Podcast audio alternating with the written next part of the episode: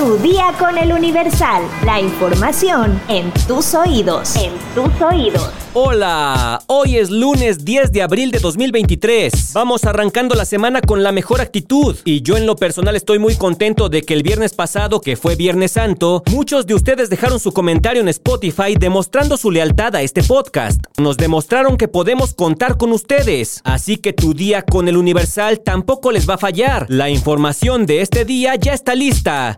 ¡Entérate! Espectáculos. Julián Figueroa, hijo de Maribel Guardia y Joan Sebastián, falleció la noche de este 9 de abril a los 28 años por causas aún desconocidas. Sin embargo, fuentes extraoficiales indican que el joven cantante habría sufrido un paro cardíaco fulminante. Los primeros reportes fueron dados a conocer por el periodista Carlos Jiménez, quien a través de su cuenta oficial de Twitter señaló que Julián habría sido encontrado sin vida en su casa, ubicada al sur de la Ciudad de México, sin aparentes rastros de violencia. Además, destacó que las autoridades de la Fiscalía General de Justicia de la Ciudad de México ya se encontraban en el lugar para realizar las investigaciones pertinentes y deslindar responsabilidades. Perdió la vida el hijo de Maribel Guardia. Los primeros reportes indican que no presenta huellas de violencia. Autoridades de la Fiscalía de la Ciudad de México acudieron al lugar para indagar lo sucedido. Escribió, horas antes de su partida, Julián dedicó un emotivo mensaje a su padre, Joan Sebastián, en el que hubiera sido su cumpleaños años número 72, donde se dejó ver bastante afectado.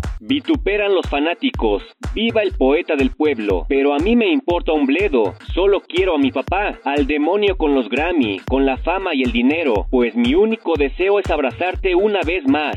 Te amo, papá, y si me duele tu muerte, es porque tu vida era tan valiosa para mí. Expresó. Julián estaba casado con la también cantante Imelda Tuñón, con quien procreó un hijo. Nación. Este domingo 9 de abril, la viceministra de Diáspora y Movilidad Humana de la Cancillería de El Salvador, Cindy Portal, dijo que el gobierno del país centroamericano exige la renuncia de los responsables de las políticas migratorias de México tras la muerte de siete salvadoreños en un incendio en una estación migratoria. La noche del 27 de marzo, un incendio en un centro del Instituto Nacional de Migración en Ciudad Juárez, en la frontera de México con Estados Unidos, mató a 40 migrantes, entre ellos 6 hondureños, 7 salvadoreños, 18 guatemaltecos, 7 venezolanos y un colombiano, incidente que el gobierno salvadoreño califica como un crimen de Estado. En una conferencia de prensa en la que se informó de la entrega de los cuerpos de las víctimas a sus familiares en territorio salvadoreño, Portal subrayó que desde el gobierno de El Salvador están exigiendo que los culpables de este crimen puedan pagar con la cárcel, que la Fiscalía Mexicana haga el trabajo que le corresponde, además de una investigación exhaustiva. La viceministra indicó que este no es el primer caso en el que se reporta la muerte de migrantes salvadoreños en territorio mexicano y que hay muchos casos que han quedado en la impunidad y que están solicitando el resarcimiento de los daños. Metrópoli. Existen dos zonas de la alcaldía Tlalpan en las que opera el robo de agua, donde los delincuentes recorren las colonias afectadas por el desabasto y ofrecen pipas a costos excesivos, por lo que en tiempos de sequía, las autoridades de la demarcación buscan que la gente no caiga en ese modus operandi. Por estos hechos, la Fiscalía General de Justicia continúa con la investigación de dos carpetas por robo de agua por parte de grupos delictivos. Estos la resguardan en predios, donde cargan pipas clandestinas, así lo exponen en las investigaciones de las autoridades. El director general de Asuntos Jurídicos y de Gobierno en esa demarcación, Aurelio Alfredo Reyes, dijo que como gobierno interpusieron denuncias para proteger a los ciudadanos que reportaron estas actividades ilícitas. Señaló que hay dos grandes problemáticas. La primera es que el agua que viene de los manantiales de la Jusco, por donde pasa un ducto del sistema de aguas de la ciudad por el que se transporte el líquido desde la parte más alta, tiene tomas clandestinas y de ahí, explicó, se extrae trae para después venderla, mientras que la segunda problemática fue detectada por la parte media, que comprende Lomas de Padierna y Pedregal de San Nicolás, en donde también los vecinos reportaron el robo de agua. Aquí las investigaciones hasta el momento han arrojado que se instalan tinacos sobre el suelo, que son llenados para la repartición de manera ilegal. Al ser consultado sobre si esta modalidad de crimen es cometida por ejidatarios, grupos o personas en solitario, Reyes dijo que no puede asegurar nada, pues las investigaciones están en curso. Sin embargo, detalló que son un grupo de personas organizadas las que están llevando a cabo estas conductas. En la sequía que se avecina en los próximos meses, Tlalpan se encuentra en alerta para bajar los cobros de las pipas y hacer el servicio accesible para que las personas no caigan con las que operan de manera clandestina. En febrero, la edil Alfa González anunció un programa para exentar al 100% el cobro del servicio de pipas en la temporada de estiaje de marzo a mayo, con el que se busca beneficiar a 23 mil familias. Estados.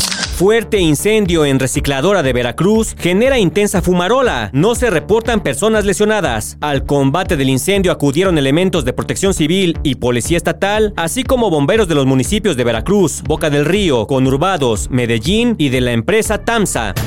La tarde de este domingo 9 de abril se presentó un fuerte accidente automovilístico en la carretera Amozoc-Perote, donde hay seis muertos y seis personas heridas. Disparos al aire desatan pánico y zozobra en San Cristóbal de las Casas. Personas identificadas como integrantes de grupos pandilleros conocidos como los motonetos dispararon al aire, por lo que la gente corrió por las calles para refugiarse prevén que la temporada de huracanes 2023 sea menor al promedio debido al fenómeno del Niño. Las predicciones indican que es posible que en la próxima temporada se formen 14 fenómenos con nombre. A ocho días del primer derrumbe, colapsa segundo edificio en construcción en Tijuana. El edificio cayó en dirección a la vialidad sobre algunos negocios que estaban debajo de la construcción. Mundo.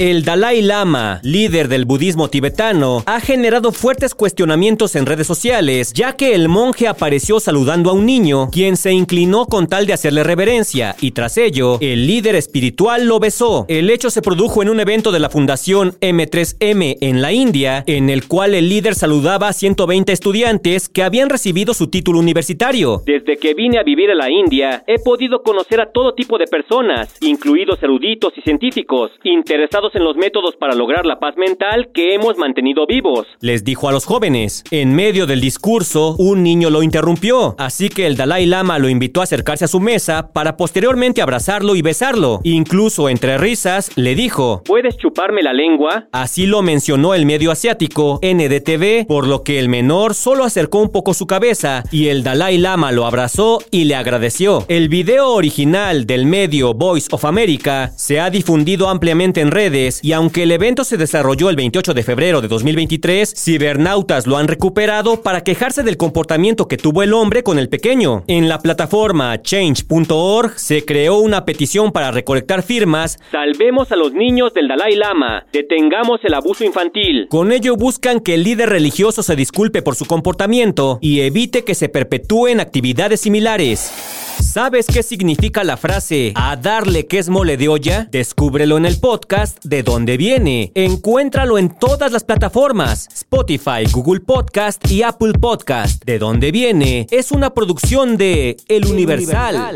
Ya estás informado, pero sigue todas las redes sociales de El Universal para estar actualizado. Comparte este podcast y mañana no te olvides de empezar tu día. Tu, día, con El Universal.